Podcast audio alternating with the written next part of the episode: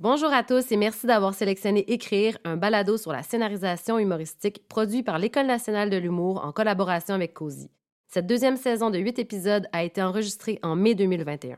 Cette série a été rendue possible grâce à la contribution de Netflix. Dans cet épisode, le créateur et le scénariste de la série mythique Les Bougons, François Havard, nous raconte comment sa passion pour l'écriture date de son adolescence. Celui qui voulait devenir journaliste a pourtant complété un bac en enseignement, lui qui tremblait à la simple idée d'enseigner. Il a commencé sa carrière comme auteur à la radio et ensuite comme professeur à l'École nationale de l'humour. Il devient entre autres le fidèle compagnon de création de Louis-José Aude et de Martin Matt, tant pour la scène que pour la télé. Bonne écoute! Alors François, la question qui tue, on commence avec euh, ton parcours. D'où vient cet intérêt pour l'écriture? Ça a commencé comment?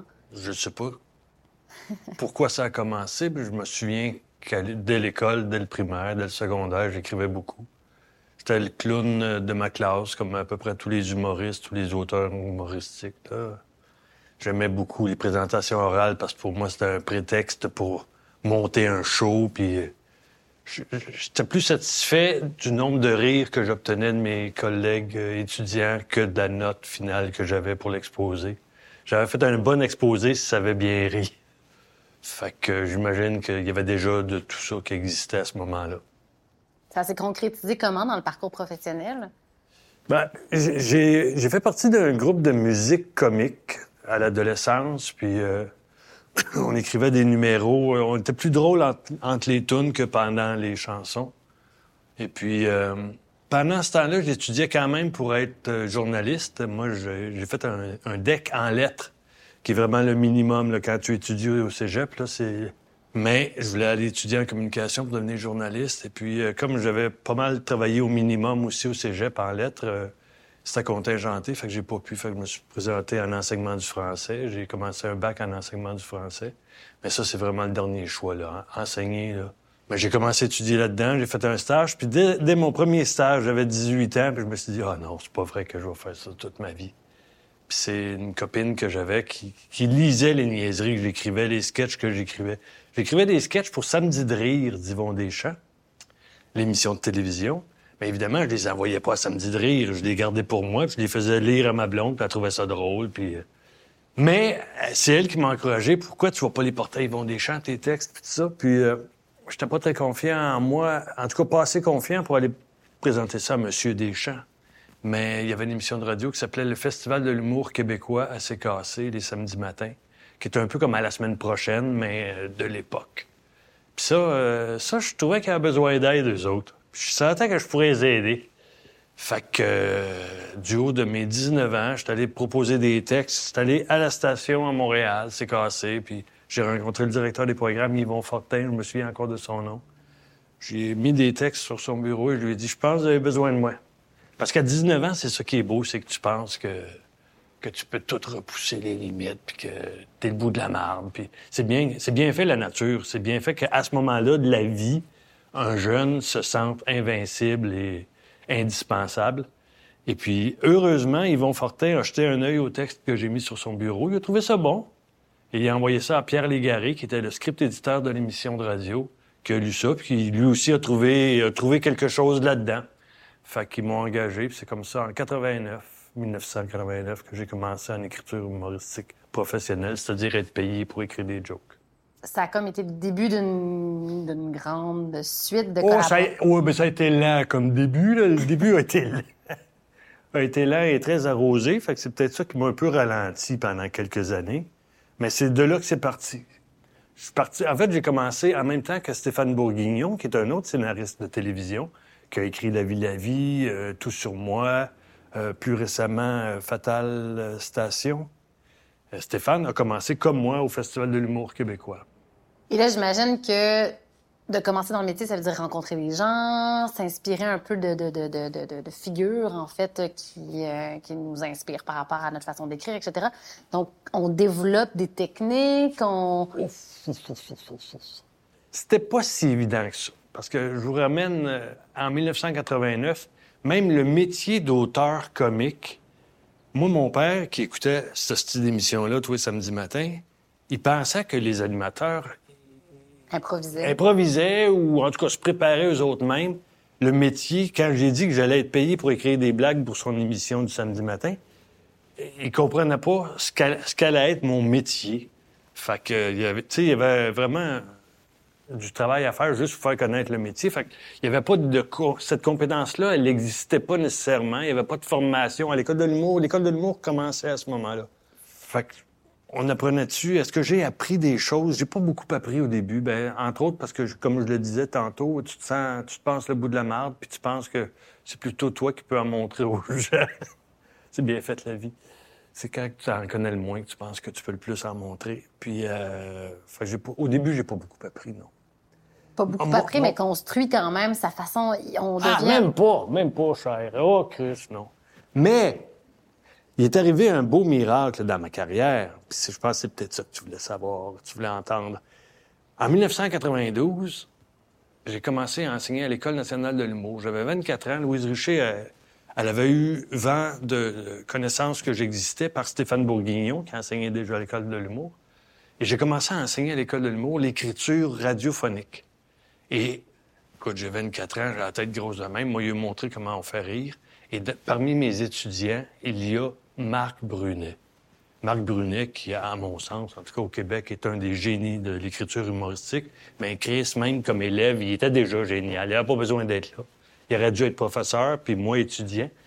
Bref, ça a été un, ça a été très sain pour mon ego, qui est re- redevenu à une dimension normale, mais ça m'a obligé à me questionner, à, tenter d'expliquer ce que je faisais, ce qu'on faisait avec les élèves qui faisaient rire, parce que la science humoristique, entre guillemets, je la mets en deux, trois, puis quatre guillemets, cette science-là, elle n'existait pas nécessairement. Il n'y avait pas de documents.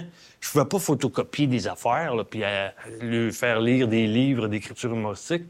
Tout a dû être construit. Fait que dans le fond, tout le questionnement que je n'avais... Tu sais, j'avais écrit par instinct avant ça.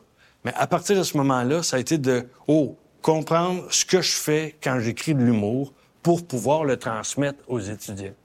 Et ça a fait en sorte que il y a, y a- y a beaucoup d'outils pédagogiques qui ont été créés, développés. On a donné des noms à ça. Il y en avait qui existaient. On a répertorié des choses. Puis ça a donné une- des techniques d'écriture qui sont encore aujourd'hui enseignées à l'École nationale de l'humour. En fait, euh, mon questionnement, c'est plus donc quand il n'y a pas de. quand c'est tout nouveau, en fait, puis qu'il n'y a pas vraiment de référence. Le premier plan de cours, c'est un peu intuitif. On y va. euh, Je me souviens pas de mon premier plan de cours à l'École de l'humour, mais ça devait être plus drôle que pertinent. Et de toute façon, quand j'ai commencé à enseigner aux étudiants, je pense que ça lui coûtait 350 pièces pour euh, deux sessions. Aujourd'hui, ça a bien changé. Il a fallu professionnaliser l'enseignement parce que de toute façon, le prix payé par les étudiants a augmenté aussi. Et puis aujourd'hui, je pense que c'est extrêmement pertinent. Mais il est arrivé un, autre moment assez important dans mon enseignement de, l'écriture humoristique. C'est que dès le moment où j'ai pu rassembler avec d'autres collègues aussi toute cette matière-là, là, toute cette technique-là, toute cette science-là de l'humour, puis la transmettre aux étudiants. Pendant quelques années, ça a bien marché.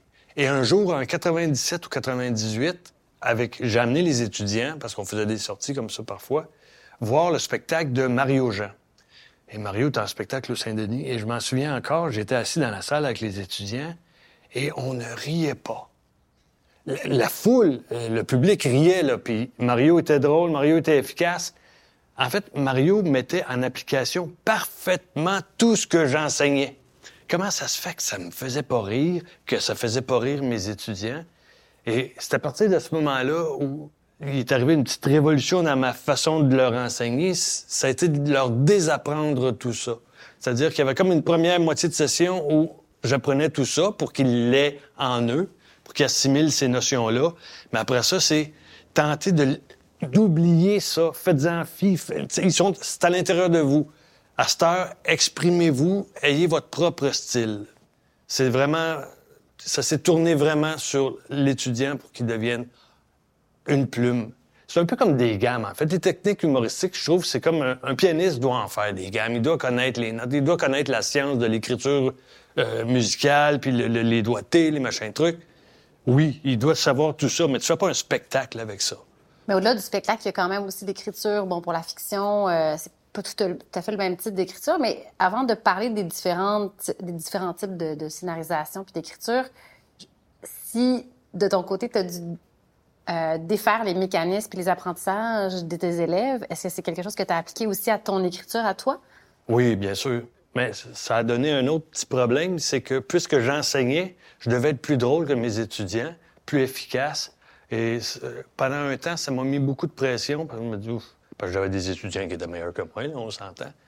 que ça je me suis beaucoup jugé dans l'écriture. À un moment donné, c'est disparu, mais pendant, pendant quelques années, là, je me jugeais sur ma manière d'écrire. Je voulais que ça soit parfait par rapport à ce que j'enseignais pour être un exemple, tu sais.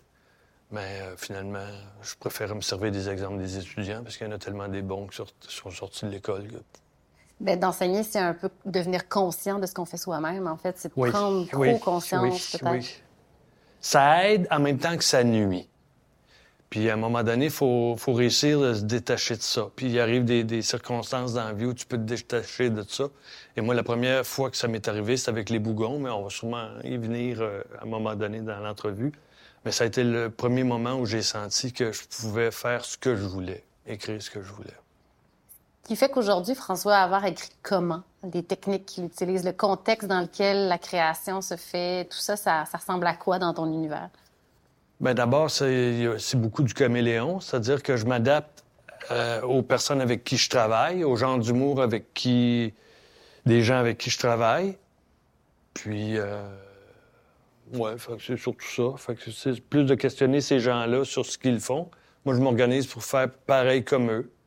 Donc, s'il y en a qui... Parce qu'en en fait, le contexte d'écriture, quand il est pour soi ou pour d'autres, quand c'est des commandes ou que c'est des idées qui sont les nôtres, est-ce que la façon d'écrire est différente? Est-ce que, par exemple, euh, tu as une routine d'écriture? Est-ce que tu te lèves à des... Est-ce qu'il y a une discipline qui, est associée à tout ça? Ça ressemble à quoi ton, univers au niveau pratique, au niveau de l'action d'écrire? Pendant longtemps, j'ai fumé. C'était bien commode parce que vers 4 heures du matin, je me réveillais, j'avais le goût de fumer. Fait que bon, ben, je fumais pas, je fumais pas au lit puis dans la chambre. Ma conjointe aurait, pas aimé ça. Fait que je me levais, puis j'allais dans mon bureau, je commençais à fumer, puis ça me réveillait, puis je prenais un café, puis je me mettais au travail. Fait que j'avais des routines de travail qui commençaient très, très, très tôt. Et ensuite, j'ai eu des enfants. Et je trouvais ça très, très commode de, travailler pendant que les enfants dormaient. Donc, je commençais très, très, très tôt, jusqu'à une certaine période où je devais dormir deux heures par nuit. Mais je fonctionnais quand même, ça m'allait. Aujourd'hui, je ne serais plus capable de, ce rythme-là. Mais à une certaine époque, de 2000 à 2005 à peu près, je dormais très, très peu. Puis ça m'allait. Parce que je travaillais tout le temps. Je m'assoyais devant mon ordinateur, mais souvent dans la journée, dans une semaine, en tout cas, j'avais trois ou quatre rencontres, des réunions avec d'autres auteurs ou avec des, humoristes avec qui je travaillais, des choses comme ça. Fait que... Donc, toujours plusieurs contrats, projets à la fois? Oui. Oui. J'ai toujours trouvé ça extrêmement nourrissant de, multiplier les contrats, d'avoir plusieurs choses différentes. Je parlais de Stéphane, j'ai beaucoup d'admiration aussi pour Stéphane Bourguignon, qui est un gars qui a beaucoup de talent. Stéphane, il fait ce qu'il a envie de faire, à la vitesse qu'il a envie de le faire, et il fait ce projet-là. Et je, respecte, j'admire ça. Moi, j'en serais pas capable parce qu'à un moment donné, il y a beaucoup de périodes d'attente dans des projets, dans le développement de projets de télé, dans le développement de projets de films. Tu es plus long, souvent en train d'attendre un résultat, un, oui ou un non, un go, un, un retour de texte, qu'en train de travailler. Ce qui fait que moi, ces périodes-là d'attente, j'aime pas ça du tout. Fait que je meuble tout mon temps en travaillant avec des, dans des univers différents. Puis ça aussi, je trouve ça bien le fun. Parce que travailler avec Martin Matt, c'est pas comme travailler avec Louis-José Houd. Puis travailler sur des projets de Louis Morissette, c'est pas comme de travailler avec Jean-François Mercier. Fait que tout ça fait en sorte que je travaille de plein de sortes de façons. J'ai toujours quelque chose à faire. Il y a toujours quelque chose à livrer. Puis je parviens à m'en tirer comme ça d'avoir plusieurs projets en même temps euh, au niveau de l'écriture de ces projets-là. Donc, ça veut dire que, euh, par exemple, sur plusieurs projets veut dire que j'ai plusieurs idées qui, pendant que je marche, peuvent euh, être sur un projet plus sur un autre. Est-ce qu'on, est-ce que ça meuble tout le temps ton univers, ta pensée?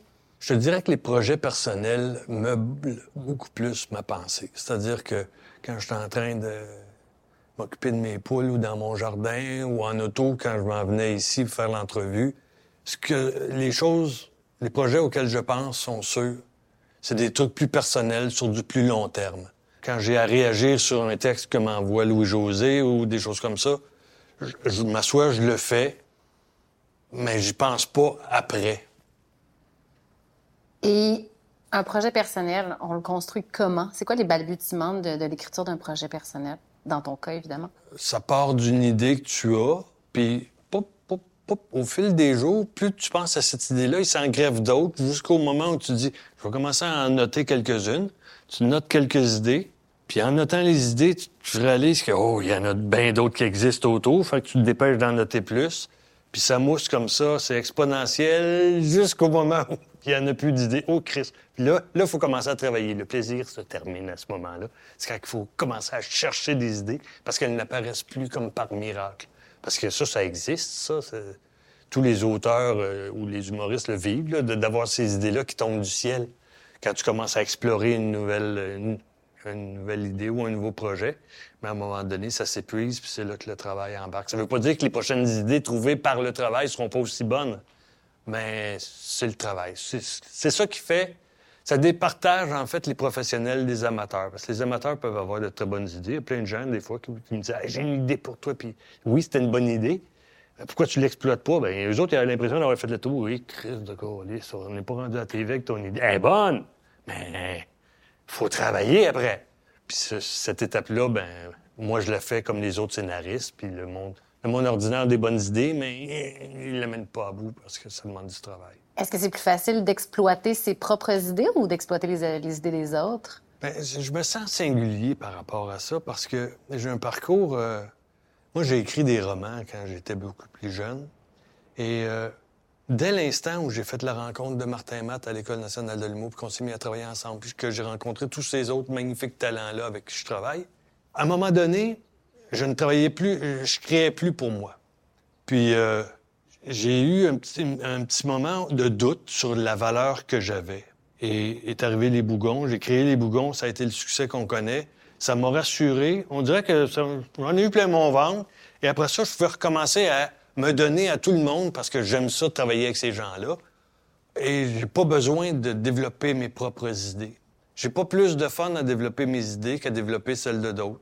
Quand je travaille sur les beaux malaises, qui est le projet de Martin, qui est l'idée de Martin, euh, j'ai un fun noir, puis il y a une, grande communauté d'idées et d'esprit avec Martin. En tout cas, je me sens proche de ce genre d'humour-là, fait que c'est presque comme si je travaillais pour moi. Fait que j'ai un fun noir, fait que mes projets personnels, ils peuvent attendre, puis c'est j'ai pas l'urgence créative de, m'exprimer absolument, puisque je trouve du plaisir à m'exprimer avec d'autres, par, le, par le, biais de d'autres. De toute façon, euh, il y a tellement de gens qui ont du talent autour de moi que je serais bête de m'en priver. Puis des fois, je peux passer des petits messages par, par la bouche de quelqu'un d'autre, puis c'est encore plus efficace que par ma sale gueule. Fait que parfait.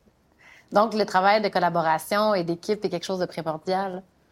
Pour moi, oui. Ça serait pas sain que je reste enfermé toute la journée dans, mon bureau. Je me souviens, j'avais une conversation avec une autrice, une scénariste que je ne nommerai pas. Puis euh, elle me racontait à quel point, elle est bonne, puis elle est professionnelle, puis tout, mais elle me racontait à quel point c'était souffrant d'écrire. Puis qu'elle écrivait 12 heures par jour devant son clavier. Elle était assise toujours devant son clavier. En période d'écriture, oh, elle était intense. Ça faisait mal. Ben, tabarnak, faire un autre métier, chouette, euh, rends-toi pas malade. Faut pas que ce soit ça. Moi, si on m'enfermait, si je devais écrire 12 heures, il y, a des jours, encore aujourd'hui, où je peux être 8 heures devant le style d'ordinateur. À un moment donné, je fais fesser dedans. Ces jours-là, je suis suis pas complètement heureux toute la journée. J'aime qu'il y ait de la variété des, des rencontres, là, ces styles de rencontres Zoom, on se fait chier, mais d'avoir une réunion aux deux jours, là, de voir du vrai monde, puis de rire, puis de brainstorming, puis de, penser à des idées, puis de discuter de, projets. Je trouve ça le fun, je trouve ça nourrissant, puis ça permet de s'oxygéner un peu, puis de... Parce que m'enfermer dans mon bureau, euh, puis d'écrire, euh, non, non.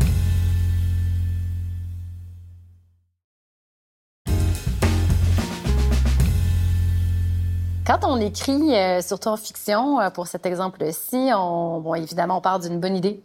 Une fois que cette bonne idée-là euh, commence à mûrir, puis qu'elle mène à créer des dialogues et vraiment faire vivre et créer des personnages.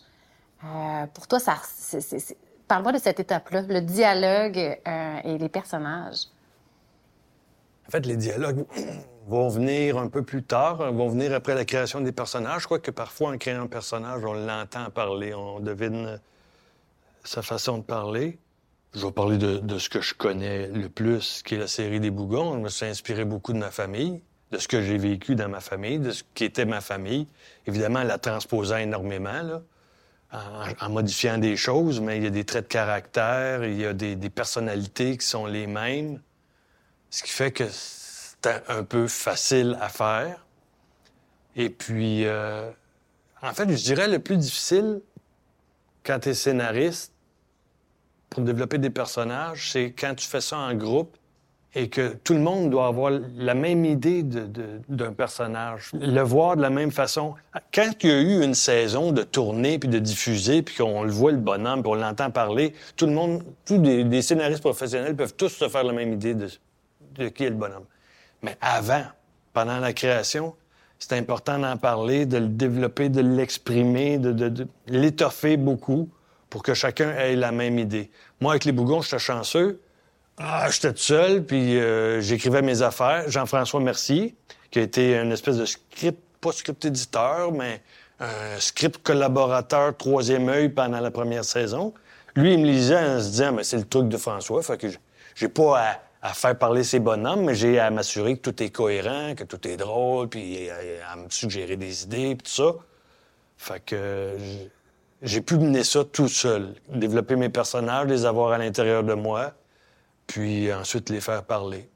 Puis des fois, tu as une manière... Moi, je me souviens, Les Bougons, je commençais à travailler avec Louis-José Houd pour la scène, pour son premier spectacle, au moment où je développais Les Bougons. Et dans ma tête à moi, Junior Bougon était une espèce de Louis-José un petit néré comme un tamia, qui bouge tout le temps, puis qui n'aura pas été plus intelligent que ne l'était Junior Bougon, mais c'était un petit néré.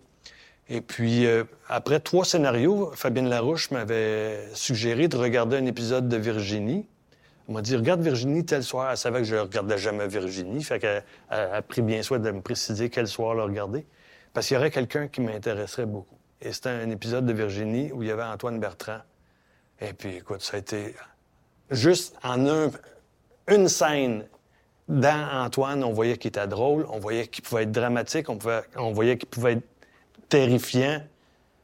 Puis en plus, il était, bien enveloppé, ce qui, en comédie, en tout cas, facilite. Euh, ça nourrit aussi l'imaginaire comique, ce qui fait que je suis tombé en amour avec Antoine, avec euh, ça. Fait que c'est Junior Bougon est devenu ça à partir du quatrième scénario.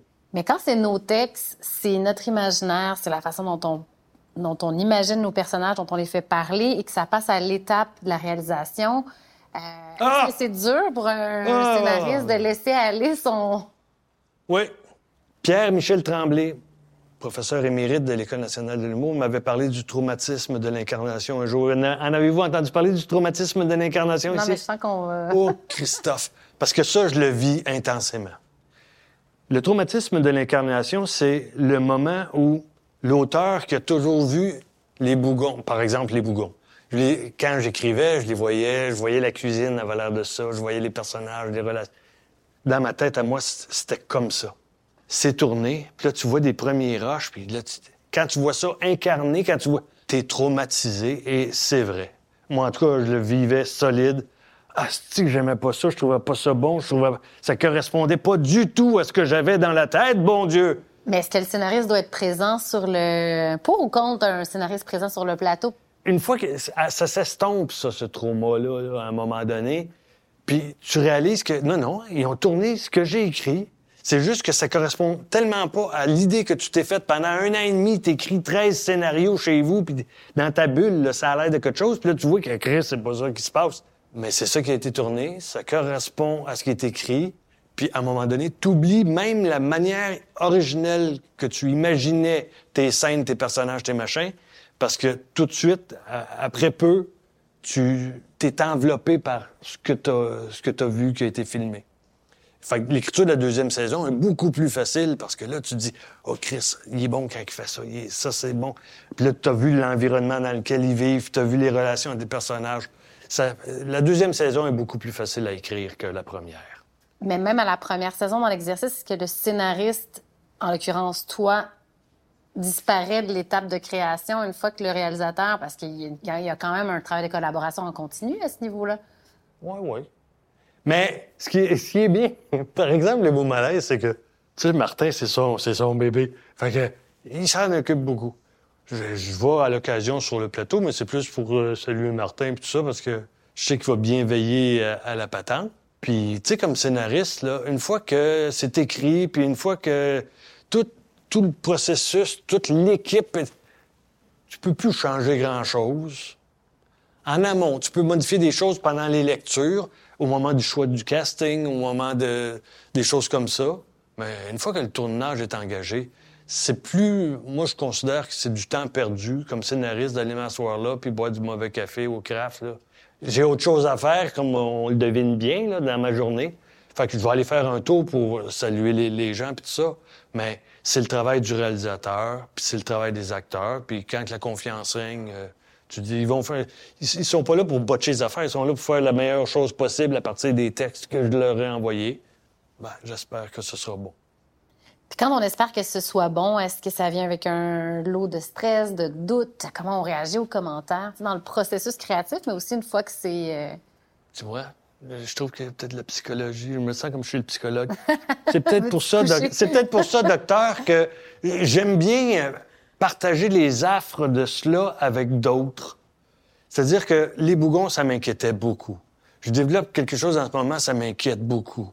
Euh, mais quand c'est le projet, un projet commun, collectif, ou euh, le projet d'un autre, euh, sur lequel je travaille beaucoup, là, puis je donne pas du, moins bon temps de qualité à, ces, textes-là, mais ça va être plus sur les épaules de l'autre. Ah, euh, je, suis content. Faut que je, stresse beaucoup moins. Je vais être aussi déçu que lui si c'est mauvais, mais je stresse beaucoup moins. Mais quand, quand c'est des projets personnels, bon, on s'inquiète beaucoup plus. Mais je pense que c'est de l'orgueil. C'est juste de l'orgueil. La proximité du projet aussi, considérant qu'elle émerge de soi, donc peut-être que c'est plus... euh, Oui, ben, tu sais, en cours de route, tu es entouré de gens compétents, puis de gens qui veulent juste faire le, le mieux possible. Le, le seul... ce qui empêche le plus de faire les meilleures choses, c'est le manque d'argent, le manque le financement qui n'est pas assez, assez grand. Mais pour le reste, le talent des, des gens qui travaillent dans ce milieu-là, euh, moi, j'ai confiance aux réalisateurs avec qui j'ai travaillé. Une seule fois, j'ai été déçu. Euh, et le réalisateur a changé. À la deuxième saison, c'est devenu quelqu'un d'autre comme réalisateur d'un projet. Mais Parlons justement de- de- d'être bien entouré, euh, évidemment, plusieurs nouvelles générations de, de- de- de- d'écrivains, de, ouais, il y en scénaristes. a trop, là. Falloir en faire tuer. Non, est-ce que euh, cette question-là, on aurait pu, on pu conclure dessus, mais je trouve que c'est important de la mentionner. Est-ce qu'il y a de la place pour, de, il y a toujours de la place pour des nouveaux talents, pour cette créativité qui, euh, qui, ne cesse, en fait, de... En ce moment, je développe un projet personnel, mais je suis pas tout seul. J'ai, j'ai un, un peu comme Martin avec ses beaux malaises avait un avare, mais pour ce projet-là, j'ai Daniel Gagnon, qui est un ancien étudiant de l'École de l'humour, qui avait fait son stage avec moi il y a 16-17 ans. Puis qu'après ça, il avait été tellement bon dans le stage que je l'avais engagé, puis qu'il m'a suivi dans quelques productions. Puis après ça, il a, il eu son chemin à lui, mais tu vois, qu'il est sorti de l'école, j'ai eu comme stagiaire, il était bon, j'ai- j'ai gardé un lien. Puis il y en a plein d'autres comme ça. Je travaille sur Cochon Dingue. euh, Je, je suis script éditeur de Cochon Dingue, qui est une émission jeunesse, mais qui est une belle école pour apprendre à écrire pour la télévision, apprendre à scénar- scénariser des sketchs télé, apprendre à, à travailler avec des canevas de magazines, puis tout ça. Fait que je rencontre un paquet de jeunes auteurs aussi euh, à, l'oc- à cette occasion-là. Fait que euh, ils viennent faire leur gamme dans une émission jeunesse, puis après ça, ben on les voit retentir, avoir leur propre série, puis... euh, Non, il y, a toujours, il y a toujours de la place pour le talent, de toute façon. Quand, quand tu as du talent puis tu es travaillant, ton heure va venir, là, regarde. Continue de travailler, t'es bon, il va arriver de quoi? Il va arriver de quoi? on, s'entend qu'on est tous passés par là d'une certaine façon. Quand on veut travailler dans le milieu artistique, il y a toujours cette crainte de pas percer. C'est difficile au niveau des contrats au départ, donc c'est pas très lucratif. Euh, Est-ce que ça, c'est quelque chose qu'on réussit à vaincre puis qui finit par. En fait, c'est très personnel à chacun, mais dans ton cas, à toi, est-ce que ça a été long avant de... Ben, moi, c'est un conseil que je donnerais aussi aux jeunes d'aujourd'hui, là. C'est bien fait, la vie. J'en parlais tout à l'heure qu'à 19, 20 ans, là, t'as un front de bœuf puis tu te penses le bout de la merde. Mais c'est aussi une période de la vie où, généralement, t'as pas beaucoup d'obligations financières. T'as pas de famille, t'as pas d'hypothèque, t'as pas rien. Alors, tu peux multiplier les job-in puis les, les, petits jobs d'écriture qui payent pas tant, mais qui te font connaître puis développer tes projets personnels. En plus, aujourd'hui, des- les réseaux sociaux. Je trouve ça magnifique pour les jeunes. En tout cas, tu sais, c'est pas payant de, t'écrire des sketchs, mais tu peux te faire connaître, tu peux te faire remarquer, puis ça peut arriver beaucoup plus vite que dans mon temps où on n'avait pas ça. Fait que euh, moi, pendant longtemps, j'ai fait euh, pendant deux ans, j'étais la rédactrice en chef de, Québec érotique parce que ça me permettait de mettre du beurre sur mon pain en même temps que je faisais d'autres sortes de contrats. Puis, mais ça me faisait écrire. Il fallait que je réécrive des lettres du public euh, au magazine érotique. Et ça me faisait écrire rapidement parce que je voulais surtout pas perdre trop de temps là-dessus, mais ça développe le, le- le- le- le- le muscle. En fait, tout est à prendre, en tout cas dans les débuts. Toujours en gardant pas loin en arrière de la tête les petits projets personnels et de rencontrer des gens, rencontrer des gens de, ton statut. un jeune auteur peut rencontrer un jeune humoriste, puis ils vont aller loin, puis à un moment donné, ils auront leur émission de télévision qu'ils vont scénariser ensemble.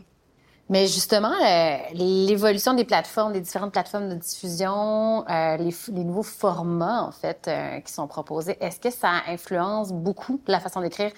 Toi, tu viens d'une autre génération aussi d'écriture où ça n'existait pas, tous ces médiums et ces différentes plateformes-là à l'époque. Est-ce qu'aujourd'hui, ça influence ta façon de, Ben, l'influence. De travailler? En tant que vieux de 53 ans, j'ai envie de dire, ben, la principale chose que je remarque quand je regarde les réseaux sociaux, c'est qu'on dirait que tu plus besoin d'écrire, tu fais n'importe quoi, mais ce serait peut-être euh, un petit peu trop sarcastique.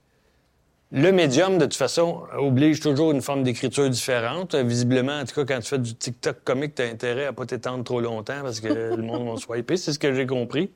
Ce qui fait que euh, ça modifie l'écriture. Je trouve qu'aujourd'hui, c'est plus... c'est quelque chose du flash. Le rythme doit être extrêmement rapide.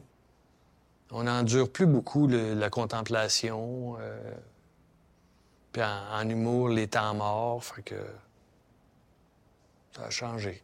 Donc, on, est-ce que ça veut dire qu'on rit plus de la même manière et des mêmes choses? Il y a des choses qui restent universelles. Je suis allé voir une comédie en fin de semaine avec mes deux filles de 12 et 14 ans. Et souvent, on riait aux mêmes places. Fait que ça doit encore exister des choses qui, euh, qui font rire euh, de la même manière. C'est peut-être aussi parce que je suis vieux. Regarde, c'est juste parce que je, je suis vieux. Puis il y a des choses qui m'amusent moins parce qu'il me semble que je suis allé beaucoup là par le passé. Mais c'est pas mauvais- moins drôle. là. Pour un gars de 22 ans, peut-être que des jokes de graines, c'est encore drôle, puis je je le lui souhaite que ce soit drôle. Il faut que ça soit drôle au moins une fois dans ta vie, là, des jokes de graines. Mais j'ai beaucoup donné, euh, je m'en suis beaucoup amusé, mais euh, je suis comme rendu ailleurs. Fait que ce qui f- c'est peut-être ce qui fait que ça, ça me fait moins rire désormais. Hey, c'est hey, être vieux, ça. Hein? Chris, c'est vieux. Il rit plus des jokes de graines. Moi, je trouve encore ça drôle, les jokes de graines. Oui, ben une, une bonne de temps en temps, je, je dis jamais non. Puis avec Martin et Matt, souvent, c'est facile de- d'en mettre quelques-unes dans des scénarios. Mais euh, Mais la question qui c'est est-ce qu'on peut encore en faire des jokes de graines ben oui, aujourd'hui? Bon. Oui. Oui. Je vais revenir sur un petit élément par rapport à l'écriture. On a parlé beaucoup de stand-up, etc. Mais tout ce qui est technique au niveau de la scénarisation plus euh, fiction, donc la courbe dramatique, le scène à scène, au niveau des dialogues, etc. Tu procèdes comment dans ton écriture? Les étapes normales dans le développement d'un projet de série télé, c'est d'abord de, de développer un univers, développer quelques personnages, puis ensuite d'essayer de mesurer sur combien de temps ça peut vivre, sur une série de 10 épisodes, de 13 épisodes, sur 5 ans peut-être. Généralement, en comédie, c'est c'est pas feuilletonnant ou le moins possible, ce qui fait que le nombre d'épisodes importe peu. Mais tu peux créer un, un arc dramatique sur euh, une saison. Comme dans les Beaux Malaises, il y avait un arc dramatique euh, dans la dernière mouture des Beaux Malaises. Dans les trois premières saisons, il n'avait pas véritablement.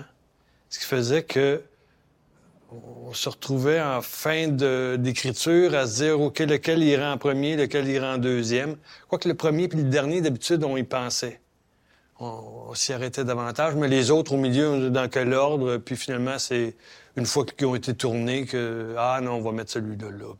Quand tu dis on, tu parles des gens qui- avec qui tu collabores, un script éditeur, un réalisateur. Ben, tu vois, comme, pour les, bons, les beaux malaises. En télévision, euh, c'est triste à dire peut-être, mais euh, les, réalisateurs sont très peu partie prenante dans ces choses-là, dans tout ce qui est dans le, contenu écrit puis dans le déroulement écrit. Euh, fait que les décisions sont plus prises au niveau de l'écriture puis de la production. Là. Mais une fois que tu as ton, ton projet, euh, tes personnages, puis l'univers, tu te crées un arc de, sur les dix épisodes, puis tu imagines ce qui, vont, ce qui va leur arriver. Tu développes d'abord des petits synopsis, quel genre de petits récits pourraient vivre les, personnages impliqués. Des fois, tu, modifies tout de suite. Ah non, ça, je vais mettre ça plus vers la fin. Puis, euh, puis après ça, tu commences à écrire des didascalies. Est-ce que tu aimes faire relire? Tes textes avant qu'ils soient, par exemple, euh, officiellement euh, partagés aux gens directement concernés? Par exemple, est-ce que tu fais relire tes textes par des amis ou des gens de la famille? Ah, ça, je l'ai fait au début. Oh, pauvre famille, pauvres amis. Mais aujourd'hui, non plus maintenant. Mais pendant, au début, c'est sûr, parce que t'es moins confiant, puis t'es moins assuré, puis à un moment donné, t'as assez de métier pour savoir que c'est le mieux que je peux faire. Puis il y a aussi que, en travaillant en collaboration avec d'autres scénaristes, avec un autre auteur ou des choses comme ça, c'est que tu peux laisser une plage vide en disant, là, ici, il me semble qu'il faudrait ça, mais l'idée me vient pas. Fait que tu switches l'idée à l'autre, puis l'autre le pogne. Ah, moi, je l'ai eu l'idée. De faire du ping-pong comme ça entre, entre auteurs. J'aime ça être lu par l'auteur avec qui je travaille, parce que je sais que ça va m'alimenter. Quand il va me retourner l'affaire, je sais que même ce qui est pas bon va, me donner des idées. Puis ce qui, est bon, qu'il va avoir ajouté, va me réjouir. Puis ce qui est pas bon, ça va me, sûrement euh, me titiller quelques idées. Parce qu'à un moment donné, tu as fini de fouiller l'espèce de package. Tu sais, c'est comme un, terrain dans lequel tu cherches des verres pour pêcher. Puis... À un moment donné, tu as, l'impression d'avoir fait le tour. Puis c'est comme si l'autre te, te, disait Non, non, la clôture est là, là. Oh, Chris, ah oui, c'est vrai, il y a ça, il y a ça, il y a ça. Fait que les idées apparaissent. Est-ce qu'on jette son matériel quand on le trouve pas bon ou on le met de côté, puis hop, on repige dedans? Au début, tu crois que tout ce que tu fais, c'est de l'or. Ce qui fait que tu gardes tout. Puis euh, quand t'es vieux, tu retournes dans ces bines-là, puis tu dis, oh, je vais garder ça. Fait que non, avec le temps, tu. Non. Tu perds plus d'énergie à, à, garder des, des, mauvaises idées, là, ou des, des, Tu gardes les idées que tu crois que tu développeras un jour.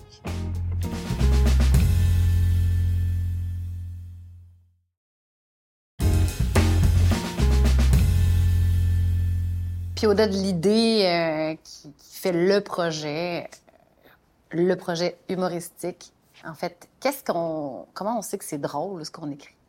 Ce qui est bien aidant, c'est par exemple pour les beaux malaises, je travaille avec Martin Matt, je connais le personnage, je l'ai tellement vu sur scène faire rire des gens, je connais toute sa, banque de mimiques, puis de, je peux le voir dire les, répliques que je suis en train d'écrire, les situations, je vais l'imaginer. C'est facile. Je sais que ça va marcher parce que quand il est sur scène puis qu'il fait les mêmes choses, ça fonctionne. Fait que ça, ça facilite les choses. Autrement. Euh... Mais quand on part de zéro, quand on, quand on, on part de zéro, là, ah, de, a, a, le personnage est nouveau. Ben, D'abord, c'est de se faire rire soi-même. Si tu te fais pas rire toi-même, mais pas nécessairement là, sonorement parlant, là, pas obligé qu'on entende ton rire, là, parce que sinon, tu as un petit débile dans ton bureau. Ça m'est jamais arrivé. Mais des, des fois, ah, je me surprends moi-même. Ah, je m'amuse de la situation. Ça, c'est des beaux moments, ça. C'est pas toujours comme ça. Mais la plupart du temps, hmm, ça, ouais, ça, ça, je suis content de l'avoir écrit. Ça, ça, ça va être drôle. Ça, ça va être surprenant. Ça, ça va être... Oh, Chris, là, je sais que je suis cliché, mais je le mets pareil, puis je le changerai plus tard. fait que c'est comme ça que ça se passe. Et notre écriture, pour revenir à ce qu'on dit tout à l'heure, s'adapte au fil du temps par rapport à ce qui est nécessairement plus populaire ou ce qui fait en sorte que, euh, en ce moment, par exemple, la comédie dramatique est excessivement euh, appréciée du grand public. Est-ce que on écrit pour les besoins, pour ce qui est populaire, ce qui fonctionne, ou on écrit pour soi, puis on continue à être drôle selon ce qu'on trouve, nous, drôle, notre instinct d'écrire? Moi, je suis chanceux parce que, en ce moment, tu l'as dit, c'est la comédie dramatique qui est en vogue. Et moi, c'est mon genre de comédie préféré. Ce qui fait que j'ai pas l'impression de me forcer ou de faire de la commande.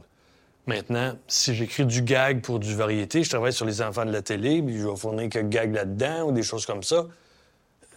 C'est une autre sorte de travail. Dans la comédie dramatique, j'ai pas l'impression de forcer. Je suis dans mon genre. Et je suis assez content que le, la sitcom, par exemple, telle qu'on l'a connue dans les années 70, 80, 90, ben, soit un peu moins en vogue parce qu'aujourd'hui, j'en regarde parfois, puis euh, ce que j'aime moins de cela, c'est qu'il n'y a pas d'engagement émotif de la part du téléspectateur.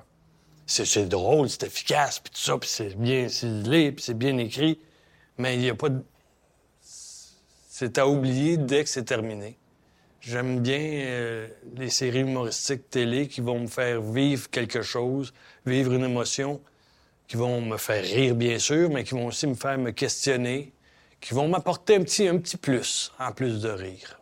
L'humour, c'est un médium, on le sait. On peut parler de n'importe quel sujet puis les aborder dans n'importe quelle trame. L'humour, c'est une, une, trame.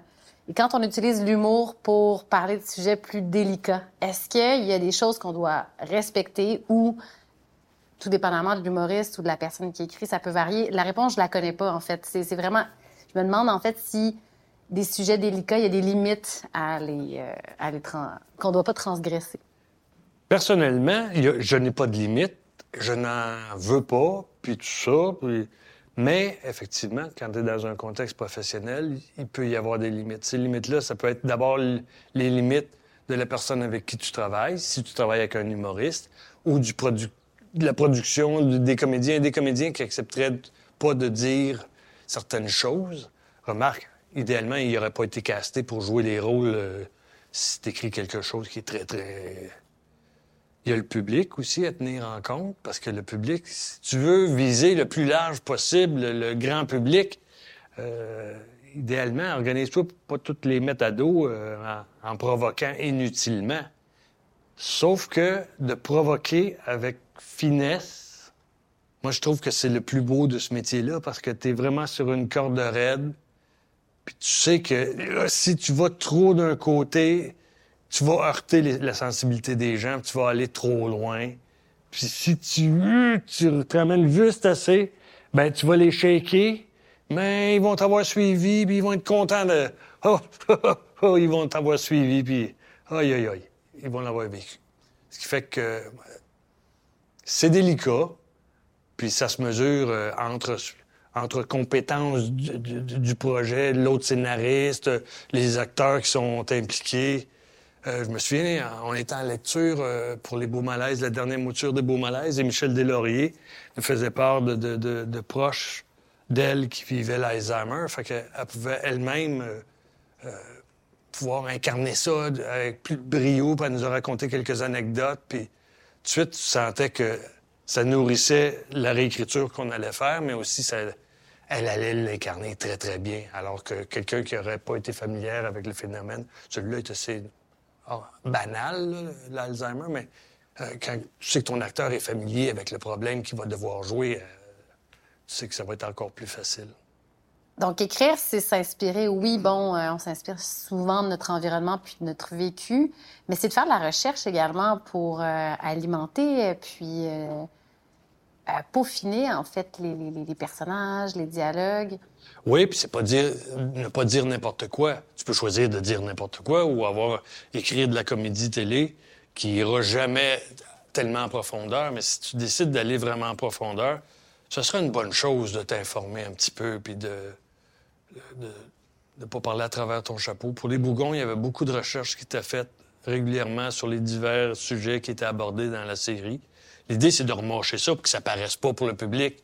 Mais c'est Ça fait en sorte que ceux qui connaissent la problématique, ils se disent pas Ah, oh, je parle à travers son chapeau. Je sais pas de quoi il parle. Fait qu'après ça, ils te regardent plus de la même manière les autres épisodes, même si tu ne t'abordes plus. Mettons un professeur, un professeur euh, d'école, il voit un épisode qui traite des professeurs d'école, puis du coup, ils, savent pas de quoi il parle. Quand il va regarder un autre épisode qui abordera le, monde hospitalier, il va se dire, il parle-tu autant à travers son chapeau qu'il le faisait quand il parlait de mon métier? Ce qui fait que c'est une bonne chose de, se documenter puis de, faire de la recherche. Ouais. On dit souvent que dans un projet, on connaît le réalisateur, évidemment, on reconnaît les visages par les acteurs, et qu'on on ne connaît pas souvent du moins pour plusieurs projets, à moins que ce soit des scénaristes quand même relativement connus. On connaît souvent pas qui est à l'origine du projet d'écriture. Est-ce que c'est quelque chose que tu constates et que pas dénonce, mais qui, devrait en fait aujourd'hui prendre un peu plus de valeur? Écoute, je suis mal placé pour te répondre. Moi, j'ai le sentiment que je connais ceux qui. Ben, c'est parce que je suis dans le milieu. Mais en télévision, sais, on, on en connaît beaucoup des auteurs et autrices de télévision. Puis euh, même plus que des réalisateurs et des réalisatrices, on connaît, on connaît Fabienne Larouche, on connaît euh, euh, Trottier, on connaît Isabelle Langlois, Daniel Dansereau, on connaît Avard, on connaît Marc Brunet. et on peut, Stéphane Bourguignon, on peut en nommer certainement un paquet d'autres. Puis on connaît quand c'est, ils sont plus impliqués, comme Martin Matt, il écrit sur sa série. Louis Morissette, les mecs comiques, puis Trois fois rien, il écrivait sur sa série. Il écrit ses séries CA qu'il a fait ensuite. Bref, non, je pas, suis pas sûr, moi, qu'on on les connaît assez. On les connaît assez. On les connaît assez. Est-ce qu'on valorise, dans ce cas-là, assez cette, cette étape de création? En télévision, oui. En cinéma, non. En cinéma, donne-moi un scénariste de, de film, et puis ça va être encore beaucoup plus difficile qu'en télévision. À part des réalisateurs qui tournent ce qu'ils ont eux-mêmes écrit. Fait que, non, en télévision, je trouve qu'on est. On est au-dessus des réalisateurs. bon, peut-être que je parle aussi parce que, bon, j'ai travaillé avec Fabienne Larouche et le, feeling que j'ai toujours eu avec Fabienne, c'est que ce qui primait, c'était le texte. Et après ça, toute l'équipe de talent se mettait au travail de mettre ce texte-là à l'écran. Fait que t'es comme un roi. T'es pas, es au service d'une production jusqu'à un certain point. C'est sûr que tu vas devoir faire des changements parce que ce que tu as écrit coûte trop cher, puis tu nous l'écris moins cher, avec moins de personnages ou des affaires comme ça. Mais ça demeure. Même pour les beaux malaises, le texte primait. Euh, quand je travaille avec Louis sur des productions de, de, Louis Morissette aussi, l'important, c'est le texte. Quand tu as un bon texte, après ça, tout le monde peut travailler dessus, puis parce que un comédien talentueux avec un mauvais texte, ça serait pas très bon. Un réalisateur talentueux avec un mauvais texte, il peut pas réaliser quelque chose de... Fait que tout part du texte. Fait que, non, non, soyons fiers de, ce que c'est. Euh, un scénariste télé, c'est très important.